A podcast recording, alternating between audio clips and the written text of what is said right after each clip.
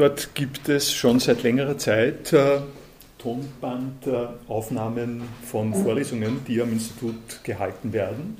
Sie sehen, Richard Heinrich hat für dieses Semester schon was äh, reingetan. Äh, das äh, hier sind äh, Veranstaltungen, die er vergangenes Semester gemacht hat. Äh, wenn Sie hier zurückschauen in die Geschichte vom vergangenen Semester, gibt es meine Vorlesung über Datenbanken, ähm, Vorlesung von Staudigl über Gewalt als philosophisches Problem. Und äh, an dieser Stelle finden Sie auch äh, diese Vorlesung in weiterer Folge. Das ist nebenbei äh, gesagt, weil äh, wir hier immer nochmal was extra featuren. Äh, das ist auch die Seite, wo wir die Ergebnisse einer 14-tägigen äh, Sendereihe, die sich Philosophische Brocken nennt, zur Verfügung ähm, stellen. Die finden Sie also immer hier, während Sie die mehr äh, im Lehrbetrieb äh, aktuellen verwendeten Sachen ähm, äh, seitlich jeweils ansehen können. Also das ist das zum, wie man sagt, heutzutage zum Nachhören. Zum Mithören ist die Wiki, philowiki.at Seite, ähm, die ich verwende, um die ähm, Materialien äh, der Lehrveranstaltung äh, zur Verfügung zu stellen. Auch die hat schon eine lange Geschichte, wie Sie hier äh, sehen. Und diese äh, Geschichte hat auch etwas mit freiem, äh, freiem äh, Forschungsaustausch zu tun.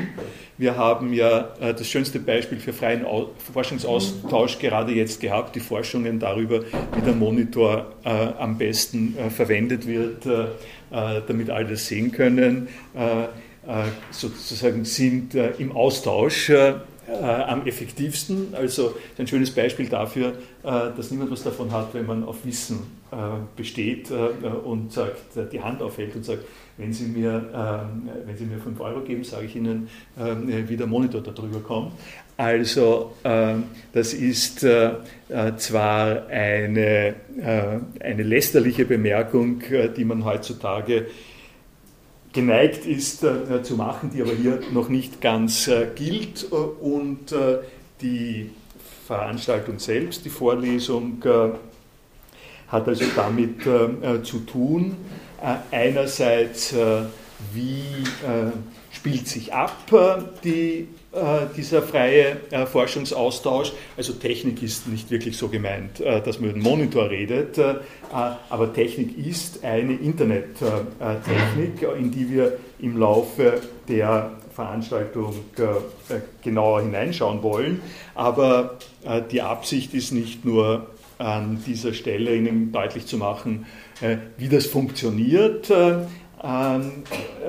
so in dem Sinn, äh, wenn man es dann einmal weiß, äh, kann man es oder braucht man es nicht mehr, sondern die Absicht ist auch darüber zu reden, nachzudenken, was dieser freie Forschungsaustausch denn auf sich hat und wie er sich insbesondere verhält zu der äh, Technik, die uns äh, zur äh, Verfügung steht. Wir werden sehen, dass eine der attraktivsten und wirkungsvollsten Slogans, die in diesem Zusammenhang produziert worden sind, genau so anfängt, dass man sagt, wir sind in einem wunderschönen Zeitpunkt. Dieser wunderschöne Zeitpunkt besteht darin, dass die Technik und die Philosophie und die Philosophie des Wissens, die das, was wir vom Wissen immer schon angenommen haben und die Technik, die uns das Internet äh, zur Verfügung stellt, äh, dass die auf eine schöne Art und Weise zusammenkommen und diesen äh, Kairos, diesen Zeitpunkt können wir ausnützen. Äh, ähm, wie das Verhältnis zwischen Technik und Philosophie in diesem speziellen Themenbereich ist, das wird ein entscheidender Punkt sein, den wir besprechen. noch ein bisschen etwas über Technik. Dieses Wiki ist äh, ein Wiki, das auf derselben äh, Software läuft wie die Wikipedia. Äh, das nennt sich äh, Media, äh, MediaWiki. das ist die Software. Das werden Sie also vom Design her mehr oder weniger auch kennen, wenn Sie schon mal die Wikipedia aufgeschlagen haben. Das hat unter anderem bestimmte positive Nebeneffekte für unsere Lehrveranstaltung. Wir können einerseits äh, ihre Kenntnisse in äh, Wikipedia-Umgang äh, gleich hier verwenden. Sie haben hier letzte Änderungen. Ich nehme an, manche von Ihnen haben waren schon ein bisschen neugierig, haben nicht nur den Artikel jeweils gelesen, sondern auch gesehen, was dabei rundherum kommt. Das Wichtige an, an einer Wiki-Installation und auch bei der Wikipedia ist es nicht anderes, ist, dass das nicht eine einmalige, äh, dekretartige Inhaltsmitteilung ist, sondern dass das was ist, was lebt, äh, worüber diskutiert werden kann, was verändert werden kann äh, von Leuten, äh, die sich äh, damit beschäftigen. Äh, Sie können das auch tun. Sie können sich, ich, ich melde mich mal jetzt hier ab und bin dann ähm, bin dann auf der Seite gehen wir noch einmal äh, hin, Wiki Philo.at. Äh, bin dann auf dieser Seite, äh, wo die Inhalte entsprechend äh, angezeigt sind, aber Sie noch nichts machen können. Sie können sich registrieren oder ein Benutzerkonto, äh, also ein Benutzerkonto erstellen, sprich registrieren, oder Sie melden sich an. Ähm, äh, wenn Sie wissen wollen, wie ich heiße, ich heiße dort Anna in diesem äh, Zusammenhang. Äh, äh, unter anderem deswegen, weil man das von vorne und hinten lesen kann. Ähm, just kidding. Ähm, äh, Sie können, ja, hier sind die Lehrveranstaltungen und äh, in diesen Lehrveranstaltungen können Sie entweder, wenn Sie locker ein bisschen was bemerken wollen, hier die Diskussionsseite äh, verwenden, jeweils, jeweils, dazu. Ich bin sehr dankbar dafür, äh, solche Rückmeldungen zu bekommen.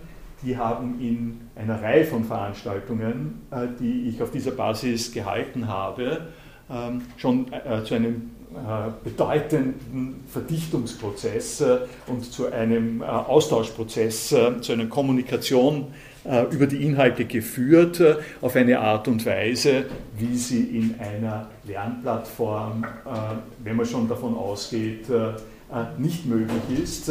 Ich verwende darum auch diese Sache und kein Moodle zum Beispiel.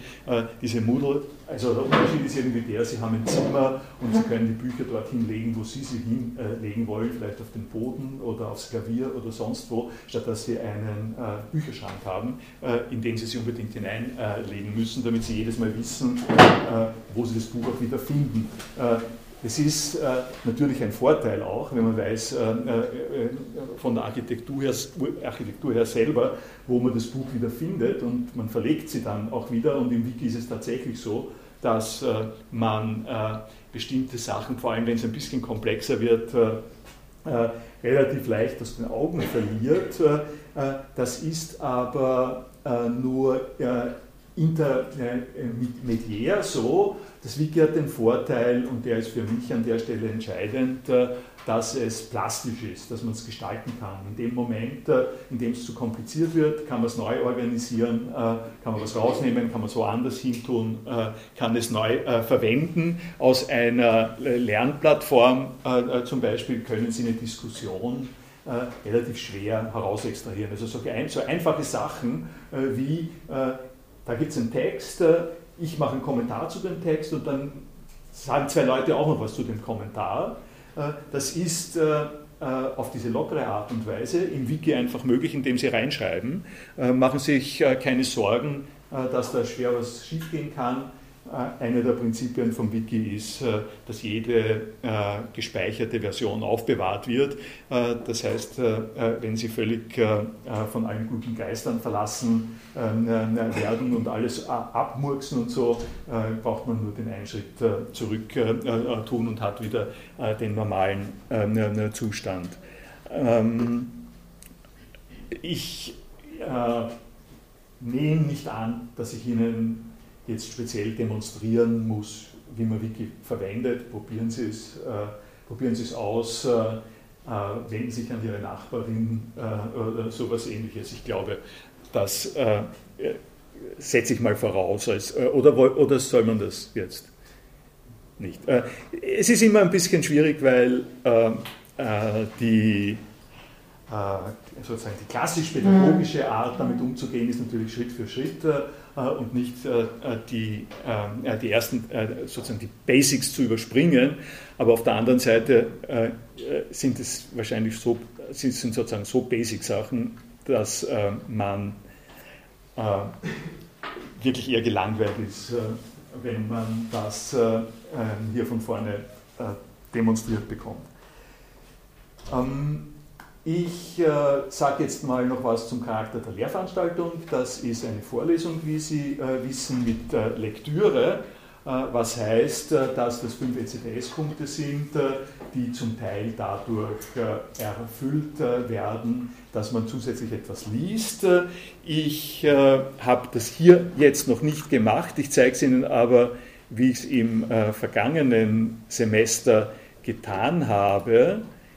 Das war die Vorlesung über Bildung und Datenbanken. Äh, da ist übrigens äh, hier die äh, Planaufstellung darüber, wann die Vorlesungen waren, was das Thema war und wo die Mitschnitte sind. Und sowas mache ich das Semester auch. Und die Materialien und Verweise sind dann Literaturangaben, die ich äh, zur äh, Verfügung äh, stelle im Laufe der nächsten drei, vier Wochen kommt es dann noch dazu. Da suchen sich was aus. Da suchen sich eines von diesen Quellen aus. Oder aber Sie machen selber mir einen Vorschlag. Das lesen Sie dann zur Prüfung am Ende. Und noch lieber wäre es mir, was nicht besonders populär gewesen ist, aber da, ja, das, waren, das war sozusagen nur das. Wenn Sie dieses für Sie gelesen äh, äh nehmen, ähm, hier, äh, hier sehen Sie das äh, äh, speziell. Wenn Sie nicht ein, eine, einen Text bei der Prüfung rezitieren oder beschreiben wollen, sondern im Laufe des Semesters sich an der Stelle schon einschalten wollen, dann steht die Möglichkeit zur Verfügung, dass Sie unter für Sie gelesen äh, diese Sache darstellen im äh, Wiki und äh, das gilt dann auch als Erfüllung dieses Leseanteils. Ich sage vielleicht noch das eine zum Wiki. Ähm, in früheren Zeiten ähm, habe ich mir keine großen Gedanken darüber gemacht, äh, äh, dass das über das Wiki äh, für den Rest der Welt äh, äh, offen und zugänglich ist. Nicht nur keine großen Gedanken gemacht, sondern ich habe sogar als einen großen, eher als einen sozusagen positiven Aspekt erwähnt, im Sinn von gläsernem Klassenzimmer. Jeder kann, wenn er will, an dieser Stelle mit dazukommen. Das ist für mich noch immer ähm, äh, gut, eine gute Sache. Ähm, es ist aber für den Fall, dass äh, Sie da teilnehmen äh, wollen, vielleicht mittlerweile schon ein bisschen problematischer. Also ich kann sehr, sehr gut verstehen, wenn Sie nicht sagen wollen, wer Sie sind an der Stelle und, und wenn Sie sich registrieren und Schmetterling 15 als Userinnennamen äh, verwenden, dann äh, ist das auch äh, möglich. Das eine, was Sie mir dann sagen sollten am Ende des Semesters, per E-Mail oder privat ist, wer Sie sind, damit ich das umsetzen kann in eine Matrikelnummer. Also hier, sind Sie, hier sind Sie sozusagen frei. Ähm, ich nehme an, angesichts der Anzahl der Leute, äh, die hier sind, äh, dass das eine Erweiterungskurriculumssache auch ist? Oder sind das, sind, äh, sind das alles Philosophinnen? Wer, wer macht Bachelor, Master? Aha, gut, dann, dann nicht. Dann brauche ich, also sind alle, die nicht Philosophie machen, auch ein, eingeladen, herzlich natürlich. Und ich glaube, dass die Sachen, die ich hier philosophisch bringe, insofern keine sachhaltige ähm, philosophische ähm, Vorbildung brauchen, als dass äh, Materien sind, äh, die es äh, seit, seit, im Speziellen seit 10, 15 Jahren gibt. und da ist die Philosophie noch nicht so weit gekommen, darüber schwer verständliche Traktate zu schreiben. das heißt, wir sind einigermaßen, wie man so schön sagt, ein Cutting Edge der äh, Überlegungen äh, und äh, sind quasi alle äh, dabei, das äh, mal erst äh, auszuprobieren und auszutesten, worum es da geht. Kurz, ja, gibt es jetzt noch Fragen? Vielleicht mache ich mal eine kleine Pause zum Prozedere, zu dem, was ich jetzt gesagt habe. Ich habe eine ja? Frage, wie soll die Darstellung von den Texten ausschauen oder von den einen Text? Oder wie lange sollten der werden? Ja, äh, äh, schauen wir mal, wie lang ist er denn geworden, der andere?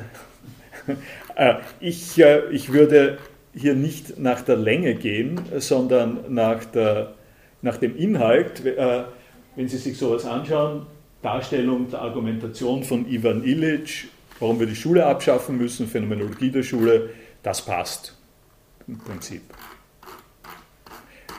Wenn rein. Hm? Es reicht ein Text, ja.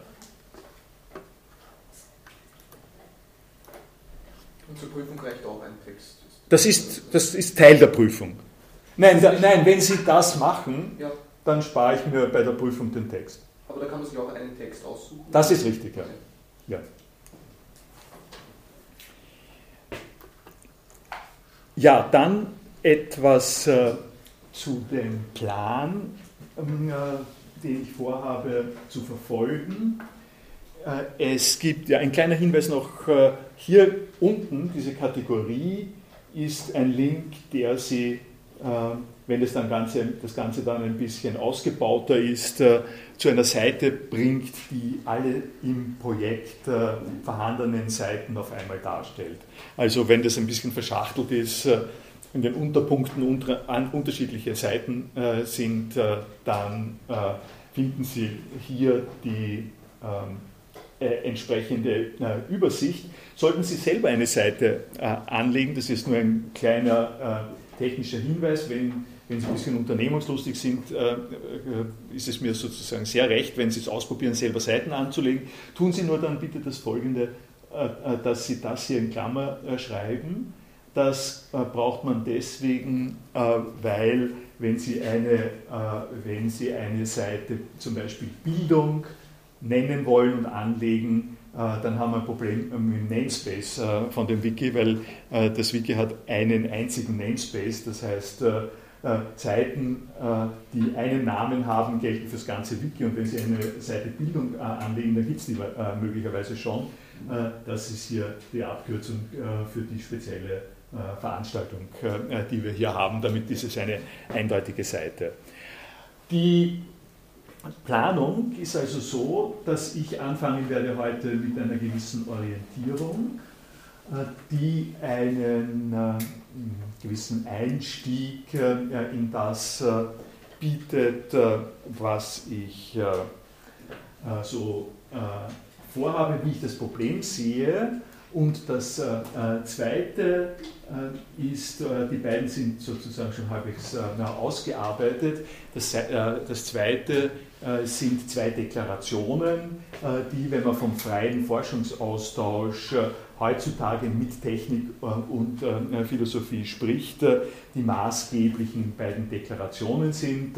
Sie werden vielleicht schon davon gehört haben. Das eine ist die Budapester Erklärung von 2002 und das zweite ist die Berliner Erklärung von 2003. Äh, äh, da handelt es sich äh, um Manifeste, um den, die, die beziehen sich auf den freien Forschungsaustausch.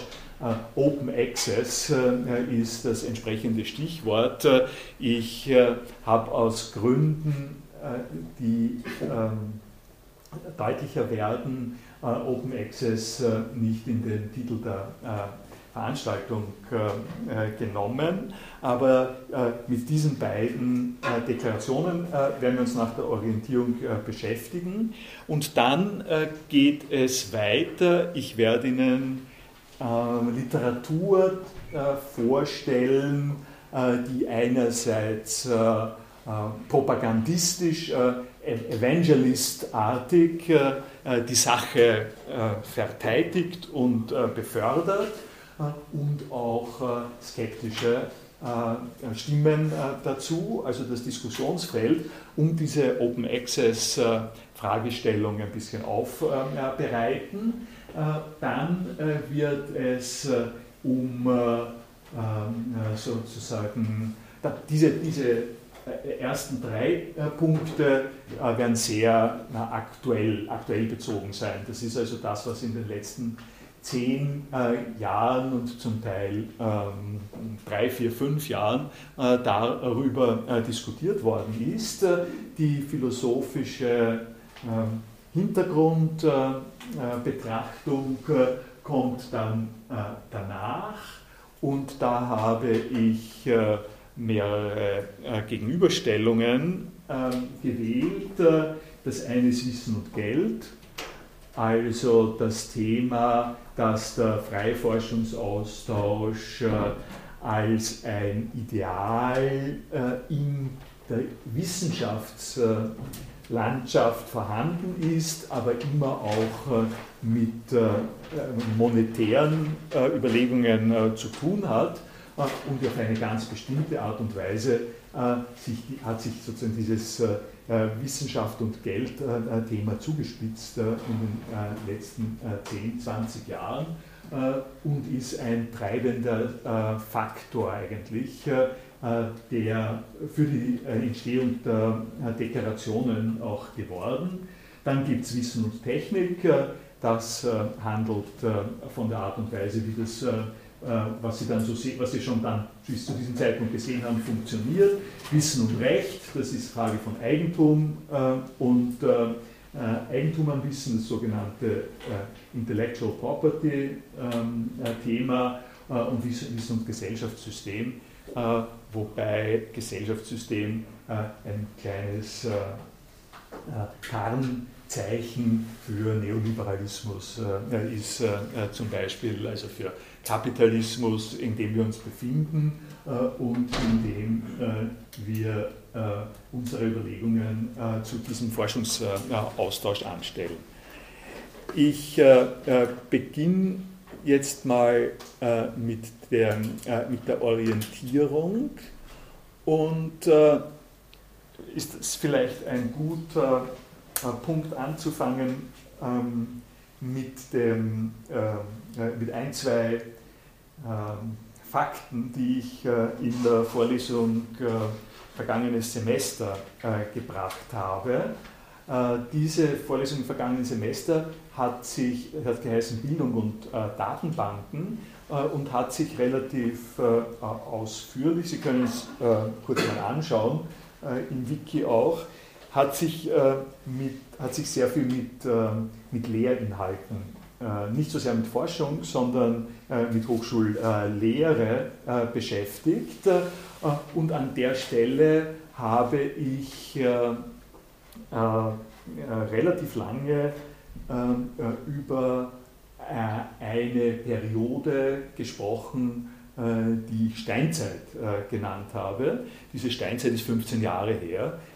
Das ist noch wieder ein Kommentar äh, dafür, äh, wo wir uns äh, zeitmäßig aufhalten. Das ist eine Situation Ende, also zu Beginn dieses Jahrhunderts, kann man sagen, wo mit dem um sich greifen des WWWs, mit dem langsam aktuell werden äh, von äh, Protokollen äh, wie Chat-Protokoll, wie File-Sharing-Protokoll, FTP, FTP hat es schon länger gegeben, wie zum Beispiel Spielen, Computerspielen, interaktive Text-Adventures, die gleichzeitig über das Netz gelaufen sind, sich eine Möglichkeit ergeben hat, mit Hilfe von digitalen Instrumenten und Ressourcen das erste Mal etwas zu tun, was es bisher nie, nie gegeben hat.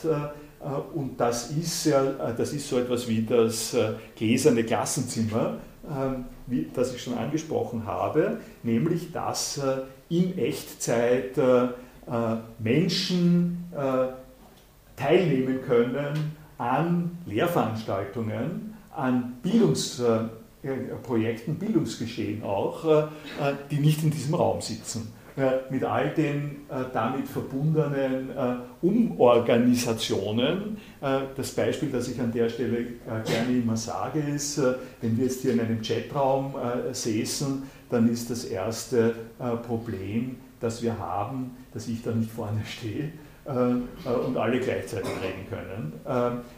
Das heißt, das ist, das, das ist ein technisches Problem, das ist ein organisatorisches Problem und äh, es ist ein äh, philosophisches äh, Problem auch. Das philosophische Problem äh, dabei ist, äh, dass wir äh, in dem Moment, in dem wir technische äh, Möglichkeiten ausprobieren, äh, um das zu verstärken, sozusagen einen Lernverstärker äh, hier einzubauen äh, in das, in, äh, was wir äh, hier machen, in dem Moment konfrontiert man uns, sind wir konfrontiert mit technischen Möglichkeiten, die nicht einfach nur technische Möglichkeiten sind, so wie das Mikro, das ich halten würde in der, in der Hand und Ihnen ganz einfach meine Worte deutlicher oder lauter sagt, äh, sondern die einen Rückkoppelungseffekt haben, die auf das zurückwirken, was äh, in der ähm, äh, in der Philosophie, in der Lehrveranstaltung auch gesagt wird. Warum? Weil die ganze soziale Konfiguration anders aussieht. Und das in der Steinzeit, was ich damit ähm, sozusagen ansprechen wollte, ist, dass ich sozusagen vor 15 Jahren sehr äh, vergnügt äh, experimentiert habe mit den diversesten äh, solchen Mitteln. Mats sind, ähm, Mats sind Multi-User Dungeons, wenn manche das vielleicht noch kennen. Also, wer kennt, kennt Mats? Nichts mehr. Sorg, solche Sachen sind äh, sind auf der Kommandozeile auszuführende Programme, äh, die sie, die sie in Höhlen mit Rätseln ähm, reinbringen. Das ist noch nicht World of Warcraft oder sowas ähnliches, sie, obwohl sie da auch sehr leicht sterben können in den Mats, aber es sind, sind so textbasierte Explorationen von virtuellen Welten, sagen wir es mal so. Mats sind das gibt es in 90er Jahre des vergangenen Jahrhunderts schon. Äh, und äh, MOOS, äh, das sind objektorientierte Mats, sind Sachen, mit denen ich experimentiert habe. Das interessiert uns jetzt hier an der Stelle nicht.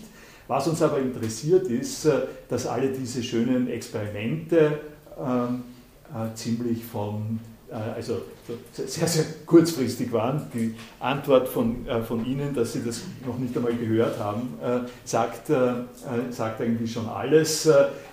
Das waren Dinge, die haben sich nicht gehalten. Die haben, sie, sie, sie sind sozusagen überlagert worden von Lernplattformen, elektronischen Lernplattformen wie äh, äh, dem Moodle, das wir an der Universität haben, äh, und einer ganzen Reihe von anderen äh, solchen Dingen. Und, und damit habe ich äh, geendet äh, in der Vorlesung im vergangenen Semester mit dem neuesten Schrei, davon werden Sie aber vermutlich schon gehört haben, nämlich MOOCs. Wer hat von MOOCs schon gehört? Auch nicht. Äh, na gut, da fühle ich mich, äh, dann äh, fühle ich mich ja wieder äh, äh, sozusagen ein bisschen äh, weniger belastet. MOOCs sind im Bereich der, ähm, der, der, des Lern, der Lernumgebung, der der Mittel, mit denen man Lernverstärkung betreibt sozusagen. Insofern der neueste Schrei. MOOC steht für Massively Open Online Courses. Massiv, also bedeutend, massiv im Sinn, es wird übersetzt mit massiv, weil es auf Englisch massive heißt, aber es ist bedeutet also äh, eindrucksvoll, eindrucksvoll offene Online-Kurse. Äh, und diese äh, äh Online-Kurse sind äh, ähm, eine Geschichte, die ist, die ist, erfunden worden vor drei, vier Jahren. Äh, mit, von einem kanadischen E-Learning Experten, Stephen Downs heißt der, der äh, sich gesagt hat, äh, und zwar durchaus im Bereich des äh, experimentellen ähm, mit Ressourcen umgehens. wir haben im Netz mittlerweile eine riesige Menge von, ähm, sozusagen von, von Ressourcen. Und diese Ressourcen gibt es in allen möglichen Ausfertigungen. Äh, es, ähm, äh, es gibt ähm, ähm, soll, ich, soll ich Ihnen, äh, nein,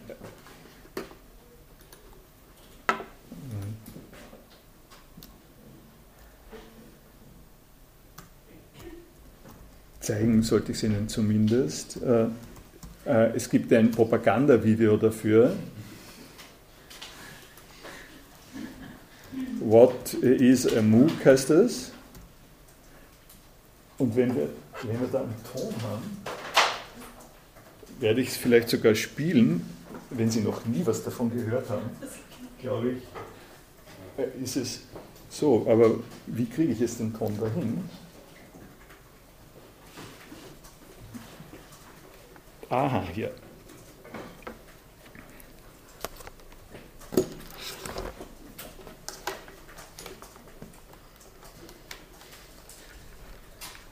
So, wir hoffen, wir hoffen, dass die Technik geht.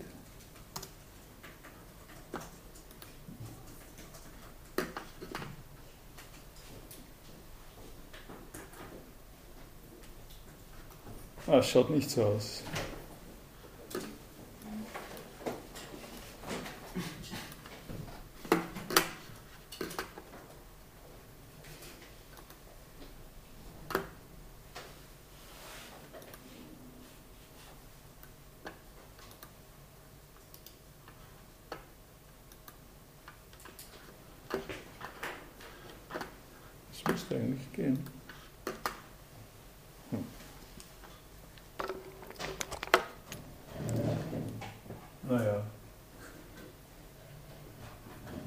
Schön gewesen.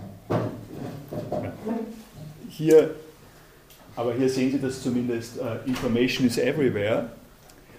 Und die Message uh, davon, wo haben wir das?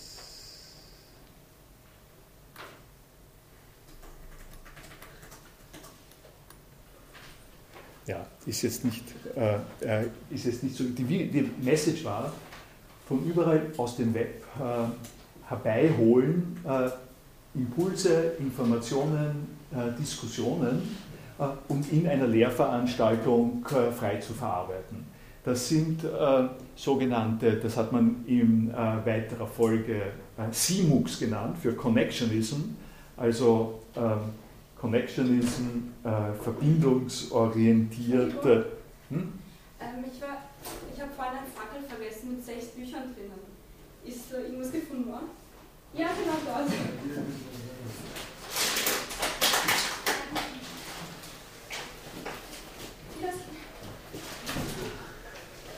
Das ist also eine von der Basis her kommende Initiative und hat mit dem freien Forschungsaustausch, wenn ich äh, das ähm, hier gleich einfügen darf, äh, direkt etwas zu tun. Äh, man browst das Web, man sieht die diversesten Beiträge, man trägt die zusammen und trägt dazu bei, dass Lehrveranstaltungen über eine allgemeine sozusagen Schirmplattform entsprechend angereichert werden.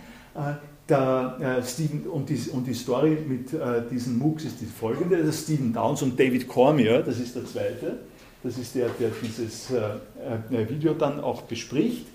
Äh, die, äh, wenn Sie da näher, also im vergangenen Wiki vom vergangenen Semester ist das drinnen, dass der gedacht hat, okay, der sitzt in einer kanadischen relativ kleinen Universität, 16 Leute sind angemeldet äh, gewesen für diesen Kurs äh, und Hunderte sind plötzlich äh, über das Web dazugekommen.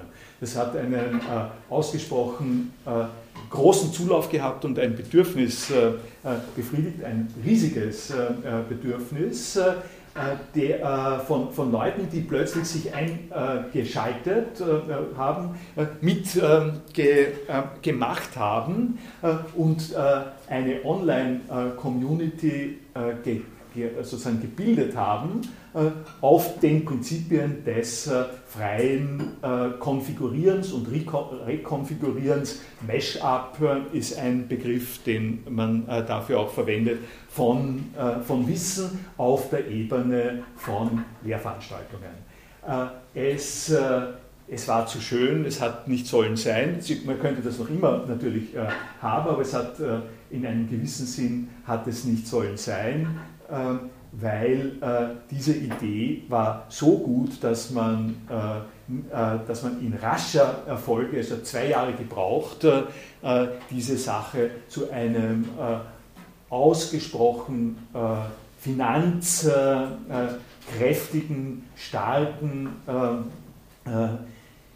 Profilfaktor von Universitäten gemacht hat. Das Ganze hat begonnen in Stanford. Äh, in Stanford hat ein äh, Professor seinen Computerkurs auf diese Art und Weise angeboten und, äh, und ist in kurzer Zeit auf 10.000 Studierende gekommen, die diesen Kurs belegt haben.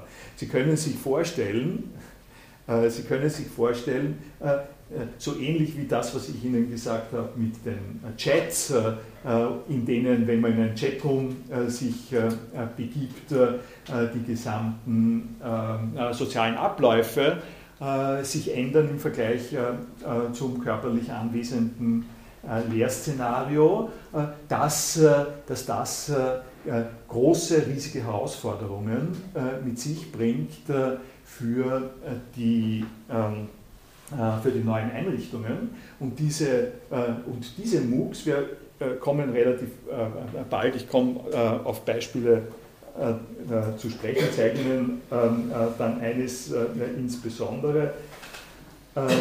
Diese, diese neuen, sagen wir, technisch mit viel Aufwand, mit viel Geld entwickelten äh, Vorlesungen zusammen mit äh, Übungsangeboten sind äh, etwas, was man X-MOOCs jetzt nennt und was die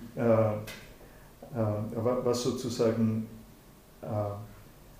die Diskussion über die Technik, die Kosten, die Pädagogik äh, des äh, äh, Unterrichtens an den Universitäten im Moment bestimmt. Das ist der Grund, warum ich Ihnen sozusagen diesen, diesen kurzen Rückblick aufs vergangene Semester gemacht habe, weil nämlich im Bereich des Forschungsaustausches und jetzt nicht, das ist jetzt nicht der Lehrbereich, sondern im Bereich des Forschungsaustausches, äh, so ein äh, ähnliches äh, Entwicklungsbild zu sehen ist, dass es in einer frühen Zeit des, des Internets Forschungsaustausch gegeben hat, der, der, der sozusagen sehr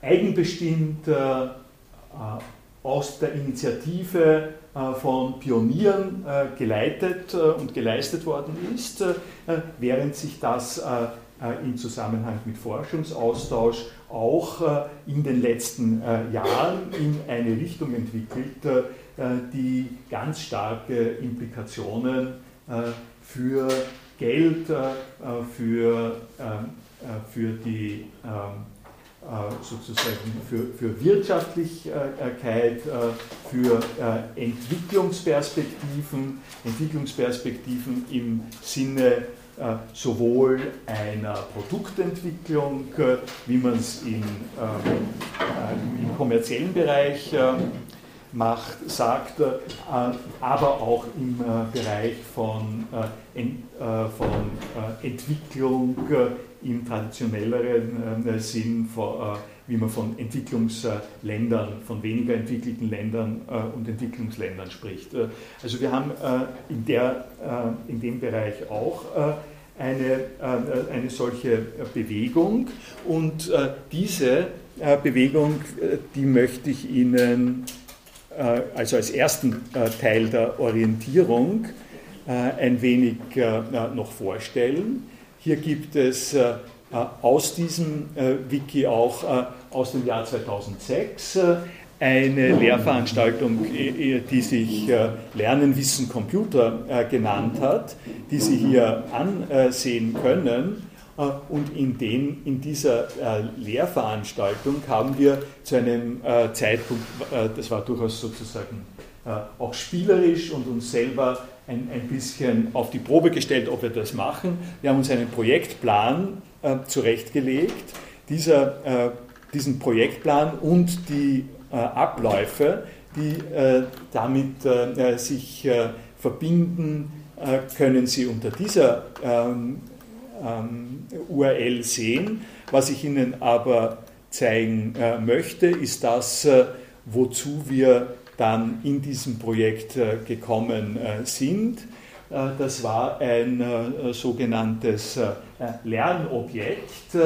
Lernobjekte sind ähm, damals schon etwas gewesen, was, dem, was darauf ausgerichtet war, dem freien Wehen des Geistes dass man tun kann, was man will, dass jeder äh, seinen eigenen Zugang und seine eigene Technik, sein eigenes Betriebssystem, seine eigenen Programme hat, dass man dem ein bisschen entgegenwirkt äh, und Inhalte so verpackt äh, in äh, einer gewissen Modulform, dass man sie nehmen kann äh, und in verschiedenen ähm, ähm, in, in, verschiedenen E-Learning-Systemen einspielen kann, modularisiert äh, sozusagen. Äh, man, äh, die sind, das, das, sind sozusagen kleine, kleine Lego-Bestandteile, die man wiederverwenden kann und in sich aber einen Zusammenhang ergeben. Also an der Stelle ist die ähm, die Technik des Austauschs, obwohl in diesem Fall äh, ist das äh, äh, eben der Austausch von Lehrmitteln schon eingestiegen und, und hat sozusagen schon eingesetzt. Diese damalige Lernumgebung, dieses Lernobjekt war aber ein Lernobjekt über Open Culture.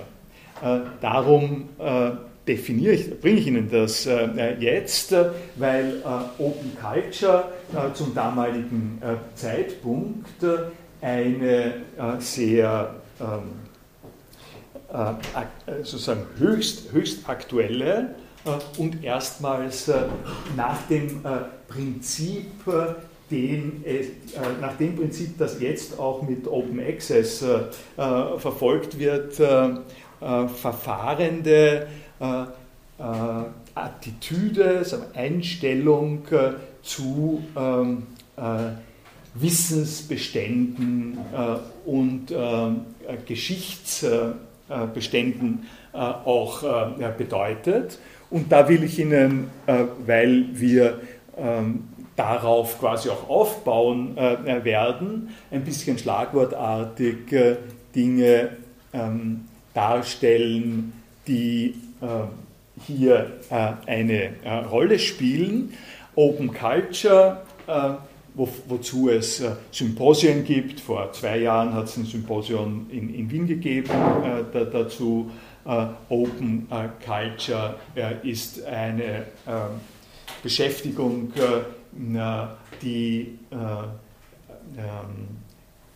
die, die sich die sozusagen auf der, auf der fortschritt, fortschrittlich kommunikativ-demokratischen Ecke der Entwicklungen im Internet äh, wichtig sind. Dieses Open Culture äh, kommt und kriegt seine ähm, Beschleunigung und seine Bedeutung äh, von einer früheren Bewegung, die schon in den 90er Jahren des vergangenen Jahrhunderts wirksam gewesen ist und das ist die sogenannte Open Source Bewegung. Äh, also diese, äh, der, der, ganze Hype, äh, wenn Sie so wollen, um alles das, was mit Open zu tun hat, ist historisch als Open, also das erste Mal mit Open Source angesprochen ähm, worden. Wenn Sie, wenn Sie MOOCs noch nicht so gehört haben, haben Sie Open Source möglicherweise auch noch nicht so gehört. Soll ich was über Open Source erzählen? schon. Ne? Äh, ich bin deswegen, ich frage deswegen, weil manche Dinge sind einem so selbstverständlich, dass man dann ähm, einfach darüber redet und nicht mitkriegt, äh, äh, dass man an Leuten vorbeiredet. Bitte, wenn Sie etwas nicht verstehen, unterbrechen Sie mich jederzeit. Vorher wahrscheinlich einen Satz nicht fertig gemacht. Sie wollten uns erzählen, warum das in, in Stanford dann oh, da, wird äh, da, äh, das können Sie auch nachlesen im vergangenen Semester. Äh, in Stanford hat das komplett geklappt. Da habe ich, hab ich ausgelassen. Ja. In Stanford war das spektakulär erfolgreich und hat dazu geführt, dass der Professor, der das das erste Mal eingeführt hat, Uh, Srun heißt der, Sebastian Srun, äh, Interview mit ihm äh, ist äh, im Wiki drinnen, äh, dass der seine Professur äh, stillgelegt hat und stattdessen eine Firma, Firma gegründet hat und mit dieser Firma jetzt MOOCs produziert. Und diese MOOCs, das sollte ich jetzt noch sozusagen vielleicht dazu sagen, danke sehr, dass Sie mich darauf aufmerksam machen.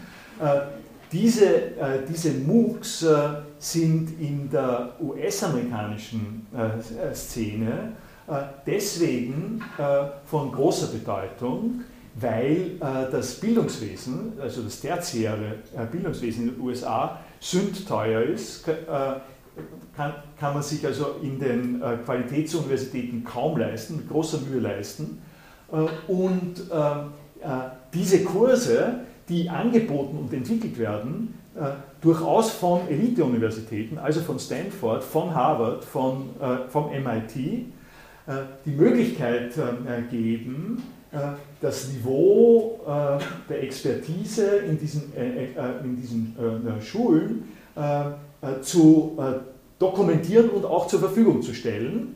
Allerdings, und das ist ein bisschen leichtsinnig, dass ich das nicht gesagt habe, das ist so ein typischer Fall von ich weiß es eh äh, äh, und, und, Sie wissen es dann wahrscheinlich auch, äh, dass, dass die ähm, damit verbundenen äh, die damit verbundene Problemstellung, die ist, dass solche 1a hergestellten, technisch perfekten und über die ganze Welt hin angebotenen für 10.000 Leute benützbaren äh, äh, Kurse sehr viel Geld kosten. Dieses Geld wird auch investiert ähm, von den Universitäten und es wird investiert von den Universitäten, um vorne dabei zu sein bei der Entwicklung und sich selber entsprechend zu platzieren und Studierenden aufmerksam zu machen auf, ähm, auf das, was diese Universitäten leisten und insbesondere äh, wird das produziert und äh, verteilt, ohne dass man dafür äh, studieren kann. Man kriegt, also man kriegt ein Zertifikat allenfalls und, mit, und mit, diesem mit diesem Zertifikat kann man beschränkt viel anfangen. Es ist kein Hochschulabschluss. Eine der Ideen der Hochschulen ist, dass die damit Studierende gewinnen und die besten Studierenden gewinnen, dass die dann an die Uni kommen und die entsprechenden Abschlüsse machen. Das ist eine Überlegung. Die andere Überlegung ist aber, und das ist etwas, was der äh, Sebastian Sohn äh, auch ähm, äh, sozusagen vorsieht, dass man kleinteiliger, mikro, sozusagen ähm, Mikroorganismen, Mikromodule macht, für die man nach entsprechenden Tests ein äh, Zertifikat bekommt und dieses Zertifikat, äh, auch wenn es nicht der Abschluss eines Studiums ist, einen demonstrativ befähigt, äh, dieses und jenes zu machen. Also es gibt äh, zum Beispiel äh, äh, in, ein, ein, Certified Microsoft Engineer.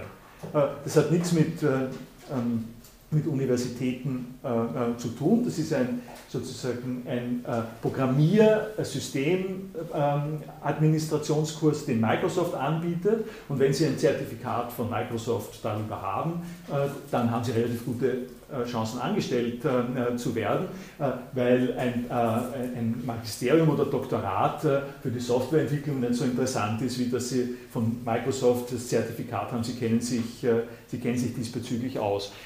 Das ist eine der Wirkungen, die ich angedeutet habe, dafür, dass es diese neuen Formen von Lern Umgebungen gibt, die das Ganze, das, sozusagen die, die Package, die man normalerweise in einem Studium angeboten bekommt, weltweit, wo man also einen Rundblick kriegt über die Disziplin, dass man das durchbricht und orientiert an einzelnen wohl definierten und wie man dann sehen kann, in Kooperation mit den Firmen, äh, die äh, sich darüber, dafür interessieren, entwickelten äh, Lernangeboten haben. Das heißt, die, die Kommerzialisierung des Lehrangebotes, die an der Stelle in Kooperation mit Firmen und über die äh, kleinteilige Verarbeitung äh, solcher Inhalte äh, geht, wird durch MOOCs entsprechend gefördert. Und Sie können sozusagen die Diskussion darüber inklusive einer Reihe von Dokumentationen, wo, es diese MOOCs anzutreffen gibt, im in den Unterlagen vom vergangenen Semester nachschauen. Okay? Gut, jetzt weiß ich nicht, äh, wo ich da bin. Ja, bei, bei Open Source war ich. Äh, äh, Open Source ist äh, eine Sache, die äh, aktuell geworden ist äh, zu einem Zeitpunkt, in dem Microsoft eine alles überschattende Monopolstellung im Sektor Betriebs, des Betriebssystems äh, für PCs äh, gegeben hat, äh, gehabt hat.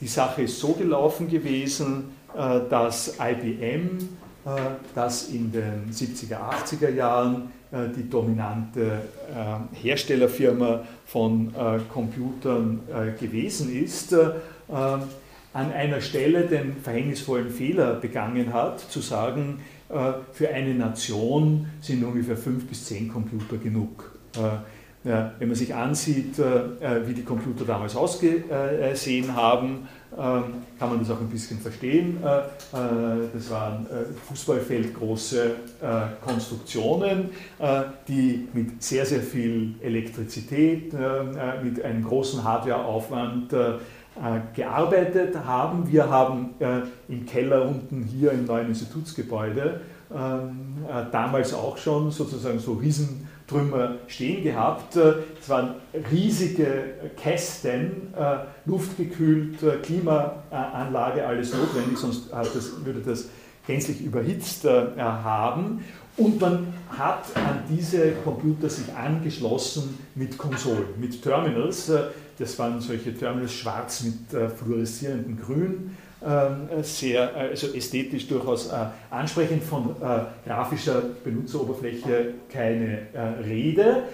und 100 Leute konnten ganz locker an diesen jeweils, also an 100 Terminals sitzen und daran arbeiten, weil die Rechenkapazität also sozusagen durchaus äh, bedeutend war, insbesondere deswegen, weil, äh, weil man ja keine, überhaupt gar keine Grafik äh, gehabt hat. Also Grafik, Movies und so brauchen natürlich mehr äh, Rechenkapazität. Äh, das Ganze äh, ist gesteuert worden durch Lochkarten oder aber eben über die Konsole.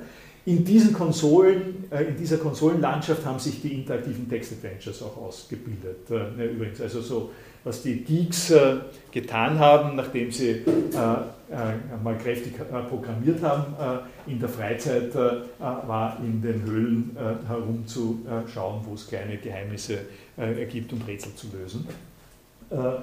aus dieser Seite kommt das her. Also das war der Fehler.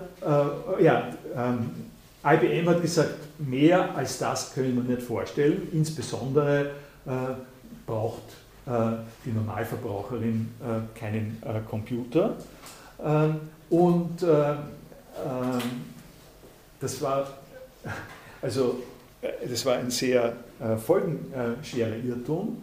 Ähm, die Sache ist dann so gelaufen, dass, dass Apple ein, wesentlich dafür verantwortlich war, die ersten Computer herzustellen, die äh, die also massiv viel Geld gekostet äh, haben, relativ groß waren, aber zu Hause zu bedienen waren mit einer grafischen äh, Oberfläche.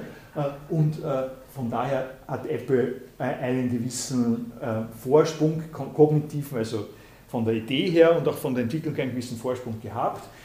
Es ist aber dann relativ rasch so gewesen, dass die, äh, die Besonderheit, die Apple für sich beansprucht hat.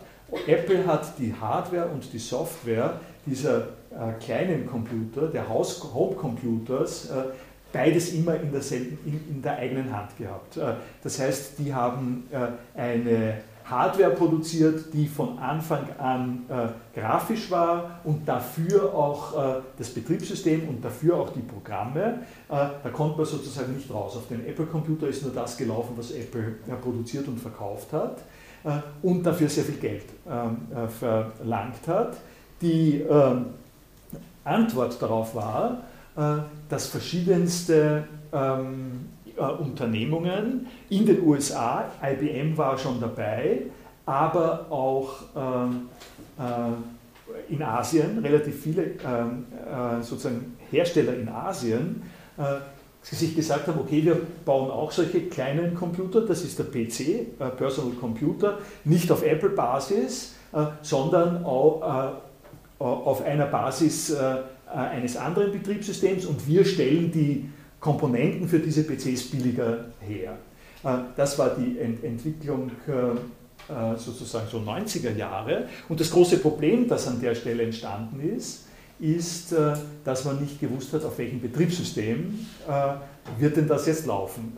Die, die Megakästen in den Rechenzentren sind auf einem Betriebssystem gelaufen, da gab es sehr viele, also sagen wir so, für diese Megazentren äh, war es so, dass äh, eigentlich jede Maschine äh, ein eigenes äh, System gehabt hat. Du hast für jedes von diesen äh, Kästen hast du selber programmiert, wie der Kasten funktioniert. Das ist einer der Gründe, warum die Leute, die da am Anfang mitgewirkt haben, komplett lässig umgegangen sind mit Software weil äh, die Software, für die sie Experten waren, sowieso nur für diese Riesenapparate gültig war, die kein Mensch sonst haben konnte, äh, die, äh, äh die nur äh, die Leute sich leisten konnten, äh, diese ein, einen Rechner jeweils sich leisten konnte, der dort unten steht. Mit der Software, die die programmiert haben, konnte sonst niemand etwas anfangen. Das hat sich geändert in dem Moment, in dem es Millionen von PCs gegeben hat die alle aus Kompatibilitätsgründen mit derselben äh, Software ähm, äh, mit, mit, derselben Software laufen äh, sollten und konnten. Und die Frage war, welche. Und hier hat äh, IBM den zweiten entscheidenden Fehler gemacht. sie haben nämlich den Bill Gates, der damals eine kleine Softwarefirma ähm, gehabt hat, Microsoft, äh, haben sie ihn gefragt, ob sie sein Betriebssystem äh, äh, verwenden können, weil die hatten keines. IBM war nicht vorgesehen diesbezüglich. Bill Gates hat gesagt, ja okay, das ist MS-DOS gewesen. Okay, ja, das Betriebssystem stellt er IBM zur Verfügung und der entscheidende Fehler von IBM war, dass sie gesagt haben, dass sie nicht darauf geachtet haben, dass nur sie das Betriebssystem kriegen.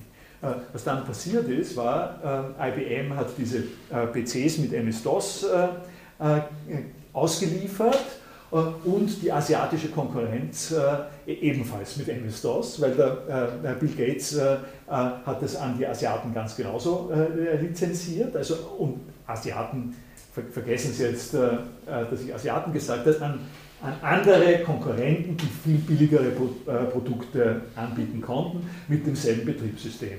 Äh, was für äh, IBM eine entscheidende Niederlage war und was den Bill Gates dazu katapultiert hat, dass er mit Microsoft, also der, der reichste Mann der Welt geworden ist, in, diesem PC, in dieser PC-Entwicklung. Nicht nur der reichste Mann, sondern auch diese Form von Monopolstellung im Zusammenhang mit PCs erreicht hat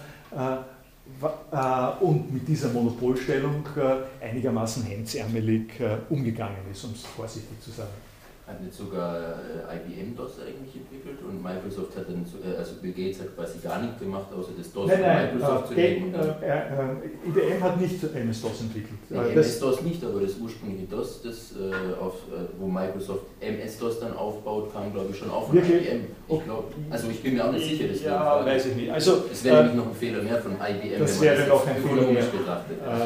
also würde mich jetzt wundern, weil, weil es hat als IBM draufgekommen ist, wie das läuft, haben sie versucht, ein eigenes äh, Betriebssystem zu lancieren, Ach so. äh, das, dessen Namen ich jetzt äh, ähm, nicht, äh, nicht mehr weiß. Äh, und ein Betriebssystem, äh, das besser war als DOS, anders geheißen hat, vielleicht auf der Basis von DOS, das sich aber einfach nicht mehr durchgesetzt hat. Mhm. das haben sie nach kurzer Zeit dann eingestellt. Ne? okay, die, diese Art von Monopolstellung ist also weitlich ausgenutzt äh, äh, worden äh, von Bill Gates. Und jetzt komme ich nach dieser Vorgeschichte komme ich auf die, auf die Open Source Story zu sprechen. Und das, das hat, die hat zwei Quellen, ähm, zwei Punkte, die man unbedingt wissen muss. Der eine Punkt ist Richard Stallman, die eine Gründungsfigur ist Richard Stallman. Richard Stallman, ein Programmierer der ersten Stunde mit den großen Kästen, äh, die, äh, der ähm, also gewohnt war, äh, sich seine Bedürfnisse selber zu programmieren und der eine, dazu muss ich noch das, muss ich das eine noch sagen, ein, es hat sich in diesen Großrechnern hat sich dann ein anderes Betriebssystem durchgesetzt. dieses andere Betriebssystem heißt Unix. Unix ist ein viel leistungsfähigeres und von vornherein auf Netzwerkkommunikation äh, angelegtes äh, System, also nicht, äh, nicht so eine kleine äh, Ferienausgabe äh, äh, wie, wie DOS. DOS hat, hat eine ganze Reihe von Features sozusagen und Kommandos von Unix übernommen, aber Unix ist sozusagen wirklich alles das, was du von Computer jetzt noch haben willst, kannst du, ähm, äh, kannst du mit, äh, mit Unix machen. Äh, und äh, ähm, äh, Unix ist sozusagen C äh, programmiert gewesen, eine, eine wirklich basic und einflussreichste Programmiersprache. Richard Stallman ist ein solcher C-Programmierer mit Unix-Erfahrung gewesen und hat an einer Stelle eine, eine, sozusagen eine extra äh, Erfahrung gemacht und das war die, äh, dass sein Drucker plötzlich, plötzlich, mit einer, plötzlich nicht mehr gegangen ist nach einem Update. Das war ein HP-Drucker, nach einem Update ist sein Drucker nicht mehr gegangen und er ist gewohnt gewesen, wenn, wenn irgendwo was nicht geht in einem Programmablauf, schaut man sich an, wo ist der Fehler und korrigiert diesen Fehler. Dazu muss man wissen, wie der, wie der Programmcode in etwa funktioniert, dann kann man das herausfinden. Stallman hat an HP geschrieben und gesagt, könnt ihr mir bitte den Programmcode geben, damit ich das ausbessern kann, damit mein Drucker wieder läuft. Und HP hat hier das erste Mal gesagt, na, das geben wir nicht mehr her. Äh, das ist etwas, was wir, äh, äh, was wir uns vorbehalten. Das ist unser Eigentum. Das, das kriegst du nicht. Du musst, wenn du willst, musst du warten, bis wir ein Update selber programmieren und dann verkaufen wir es dir. Das hat den Stallman, der der, der, sozusagen an der Stelle aus den Wolken gefallen ist, hat das überhaupt nicht gefallen und hat gesagt, okay, das passiert mir nicht noch einmal. Und hat ihn dazu gebracht, äh, das ist jetzt ein bisschen nur die Karikaturversion von dem, was da gelaufen ist, hat ihn hat dazu gebracht, dass er einer der entscheidenden Propheten äh, für die sogenannte Free Software und die GNU, die, GN, die GNU-Lizenz gewesen ist. Er hat an dieser Stelle das erste Mal gesehen, dass es wichtig ist, mit sozusagen äh, mit Mitteln, mit juridischen Mitteln zu arbeiten, die es nicht, äh, die es verhindern, in der, in der Unix-Welt war das an der Stelle, äh, die es verhindern, dass man äh, Software äh, schreibt, Software in ein Programm hineinsteckt und dann zumacht, sodass kein Mensch mehr schauen kann, was das ist, und dann das Programm verkauft. Äh, das Programm verkauft fix und fertig da kannst du nur mehr klicken äh, und schauen, was abläuft äh, und schauen, wie es abstürzt äh, oder auch, wie es irgendwelche Sachen nicht macht. Und darüber hinaus kommst du nicht mehr rein. Das ist für die IT-Entwicklung im späten 19., im späten 20. und 21. Jahrhundert zunächst einmal ganz unfassbar gewesen, weil Sie, werden, Sie sehen jetzt noch, wenn Sie unter, äh, unter Unix oder Linux äh, mit jemandem arbeiten und ein Programm geht nicht ja, oder am Netz geht irgendwas nicht, am Web geht irgendwas nicht, dann habe ich noch immer als sozusagen eher konventionell denkender noch eher den Schreckeffekt, dann sagen, ah, da kann man nichts machen, da muss man, da muss man äh, jemanden fragen oder muss man äh, neu warten, bis das neue Programm kommt oder sowas. Äh, ein IT-Experte reagiert auf diese Art und Weise so, dass er sagt, wo ist die Fehlermeldung? Schauen wir uns an, was sagt das Logfile. Im Logfile steht drinnen, was schiefgegangen ist. Dann schaue ich mir an, was schiefgegangen ist und dann fixe ich das in den Programmcode und dann läuft es wieder. Also diese Mentalität äh, hat sich in der Programmentwicklung äh, herausgestellt. Und das ist ein Prinzip gewesen, äh, das Richard Stallman insofern weitergeführt hat und perfektioniert hat, dass er für Unix, also für dieses spezielle Betriebssystem, die äh, die notwendigen äh, Programme, die man braucht, um dieses Betriebssystem zu, äh, zum Laufen zu bringen und benutzen zu können, selber neu geschrieben hat und unter eine GNU-Lizenz gestellt hat. GNU heißt, GNU ist nicht Unix. Nicht Unix, GNU ist nicht Unix. Das ist so ein, Gag, den er sich geleistet hat. Äh, und diese GNU-Lizenz ist die sogenannte Copyleft-Lizenz äh, äh, gewesen statt Copyright.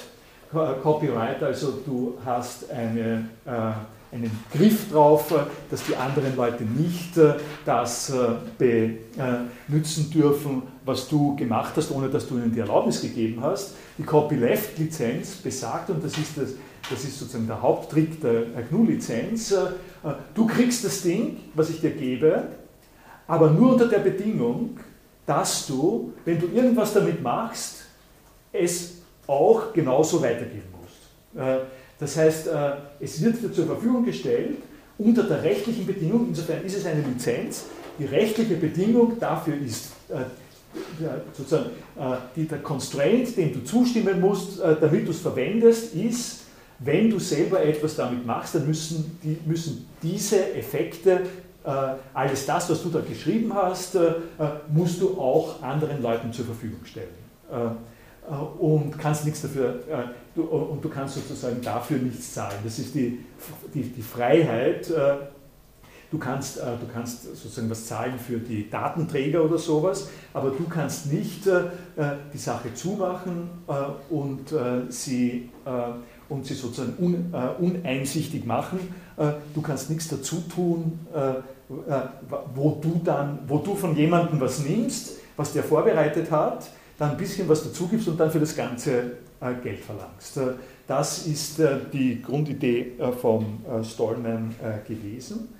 Und mit dieser Grundidee, das Wichtigste, was er getan hat, sollte ich vielleicht noch dazu sagen, ich habe diese ähm, Programmsprache C habe ich äh, erwähnt, äh, die, äh, die sozusagen die Grundlage für, äh, für Unix ist. Äh, was an der Stelle vom, vom computertechnischen her notwendig ist, ist, du schreibst in C einen Programmcode und dann muss dieser Programmcode ähm, äh, wie man sagt, kompiliert werden. Das heißt, der muss äh, äh, durch ein Programm so kondensiert und übersetzt werden, dass es einen sogenannten Objektcode gibt. Der Objekt, Objektcode ist eine Folge von, sozusagen von Nullen und Einsen, Bits und Bytes. Das ist voll digitalisiert und der, der, der Kompilationsprozess, der besteht darin, dass, dass Sie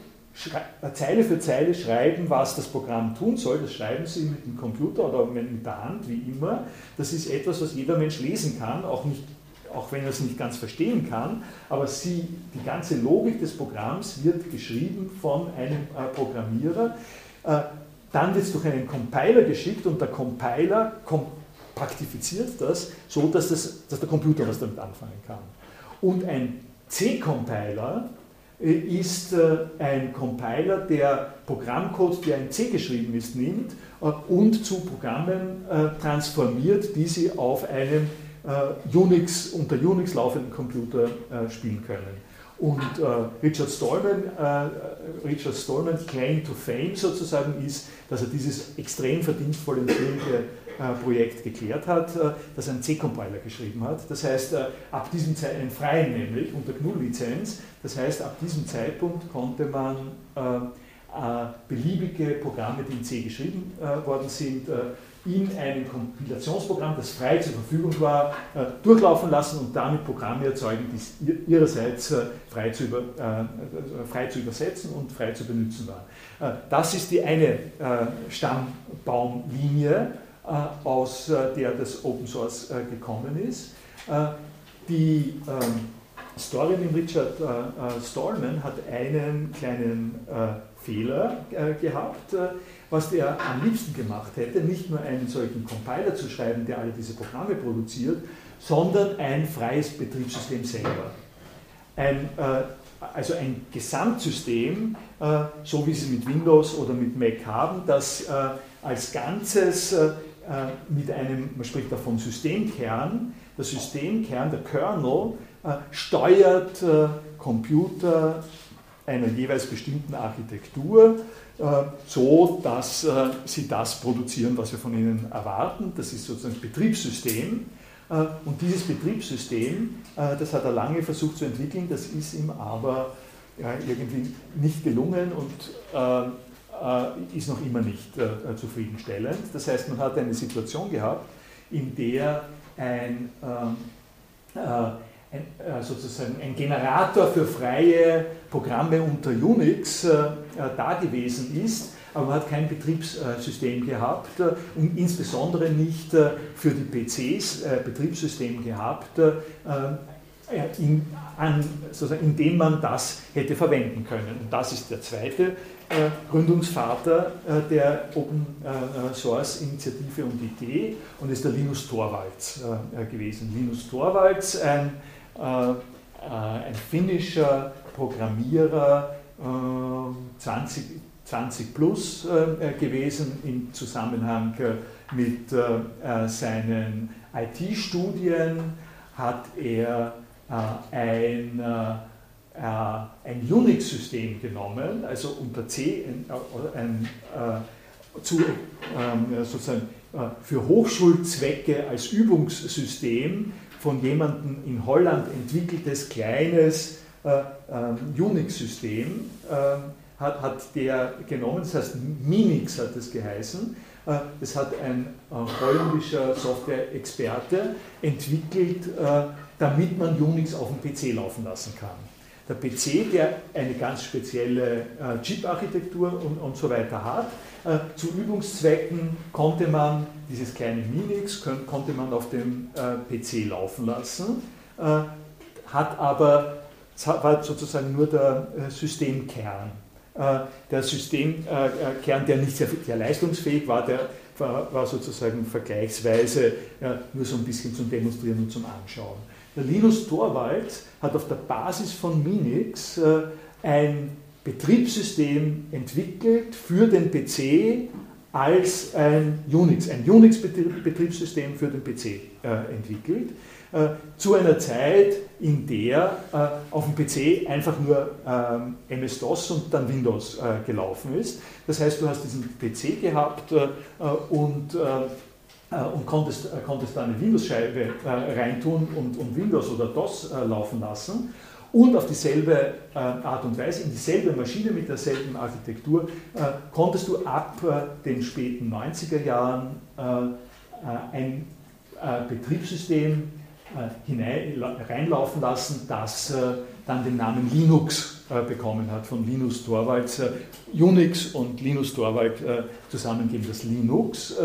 Und dieses Linux-System, ich habe das so Mitte der 90er Jahre habe ich das äh, in der eben beschriebenen äh, Konstellation das erste Mal gesehen, äh, dass, dass alle, dass von vornherein alle die Fähigkeiten des großen Systems, also konzeptuell und von der, sozusagen von der Anlage her, alle diese Fähigkeiten mit drinnen gehabt hat also was ich, äh, was ich erwähnt habe, die gesamte Netzwerkfähigkeit, äh, die gesamte Multitask, äh, Multi-User, Multitasking-Fähigkeit, alles das, was die Großsysteme gehabt haben und was MS-DOS überhaupt nicht gehabt hat. MS-DOS war ein Ein-Personen-System, das mit Mühe und Not, mit Zusatzsachen vielleicht ein Modem dazu gehabt hat, wo du mit Modem äh, eine Internetverbindung ähm, äh, oder eine A-Online, äh, eine AOL-Verbindung haben konntest. Ich kann mich gut erinnern, wie mir sozusagen alles, ähm, alles runtergefallen ist, wie ich das erste Mal ein, das waren ungefähr 35 Floppy Disks, die hineinzustecken waren, um dieses System hochzufahren. Und dann hast du etwas und dann kannst du mit dem, mit dem Rest der Welt auf einem kleinen PC kommunizieren, so ähnlich wie unten im Rechenzentrum mit der großen Maschine. Ähm, also da, äh, das war aber tatsächlich strikt für, äh, für Liebhaber an, äh, an dieser Stelle und hat sich in weiterer Folge dann ja auch, auch entsprechend geändert. aber was es, was es sozusagen bewirkt hat, und da bin ich jetzt am Ende dieser einen Geschichte, die ich ja eben erzählt habe, dass es plötzlich eine freie Alternative zum Umgang mit äh, PCs äh, äh, gegeben hat, die einen sehr deutlich gemacht hat, welche Nachteile eine Monopolstellung von Microsoft bedeutet. Und vor allem, das Wichtigste habe ich nicht gesagt dazu, die Besonderheit von Linus Torvalds war, Andrew Tannenbaum äh, hat der holländische äh, IT-Professor geheißen, so von der alten Schule, ein sozusagen für sich arbeitender, sehr solide Forschungsfigur. Der Linus, Linus Torvald in seinen 20er Jahren hat eine kleine Message geschrieben auf die auf das Bulletin Board. er entwickelt jetzt auf der Basis von, von Minix ein Unix-Betriebssystem für PCs. wenn ihm irgendjemand helfen soll, bitte hier ist der Code, ich bin bereit zu allem. Und es hat sich auf, die Zeit war gerade reif dazu, es hat sich an der Stelle eine Community gebildet, ziemlich instantan, von Dutzenden von Programmierern weltweit über das Netz, das war früher nicht möglich natürlich, äh, dass du in Echtzeit über E-Mail und über Chat äh, und so kommunizieren kannst. Und die Entwicklung des Linux-Systems ist in kurzer Zeit äh, zu einem Gemeinschaftsprojekt geworden, in dem die Software, also der Source Code, der Quellcode für die Sachen, frei zirkuliert ist, von allen Leuten äh, angeschaut äh, werden konnte, verändert äh, werden konnte, ausprobiert werden konnte und im Zyklus von einer ausgesprochen intensiven, jahrelangen Entwicklung sind die dazu gekommen, ist dieses Gemeinschaftsprojekt dazu gekommen, was der Richard Stallman nicht geschafft hat, nämlich ein solches funktionsfähiges Betriebssystem zu schaffen. Und an dieser Stelle hat es den großen Aha-Effekt gegeben, der darin bestanden hat, äh, dass man plötzlich gesehen hat, okay, es gibt hier Microsoft, denen gehört alles, äh, was schön und gut ist am PC und die cachen auch entsprechend ein. Äh, und dann gibt es Linux. Linux kann mehr als das, ist, hat, sozusagen ich will nicht sagen, was sozusagen auch Fehler, äh, also was es nicht geleistet hat, aber, aber es war relativ klar einsichtig, dass das ein viel mächtigeres, leistungsfähigeres äh, System ist. Und das ist entstanden, ohne dass irgendjemand was gezahlt bekommen hat. Äh, das ist einfach deswegen entstanden, dass, weil die Leute miteinander kommuniziert haben und das ausprobiert haben. Und das hat einen ziemlichen Effekt gegeben. Äh, das ist der Effekt der Open Source äh, äh, Bewegung gewesen. An der Stelle haben die, haben die Ökonomen, haben die IT-Fachleute, haben die Juristen begonnen darüber nachzudenken, was ist denn das für ein Modell, das uns leistungsfähigere Computerprodukte bietet, abgesehen von den kommerziellen Interessen äh, einer Firma, die das möglichst äh, für sich äh, bewahren möchte.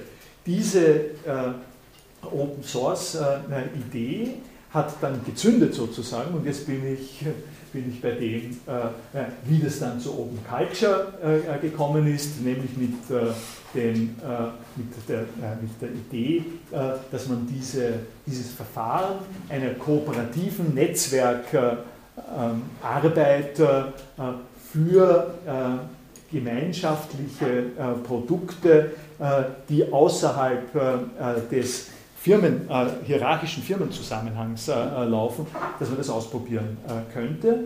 und dann ist, und da bin ich jetzt sozusagen am Ende der Erzählung und gibt noch mal einen Touchdown zum Thema, um das es dann gehen wird. Und dann ist man drauf gekommen, äh, naja, äh, wenn man das so richtig überlege, in der Wissenschaft tut man doch das schon die ganze Zeit.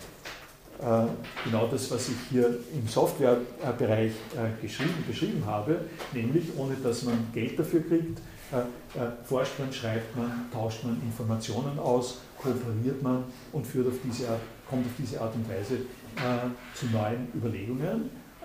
Und da sind wir jetzt dann beim freien Forschungsaustausch und dabei, was uns des Weiteren dann beschäftigen wird. Danke.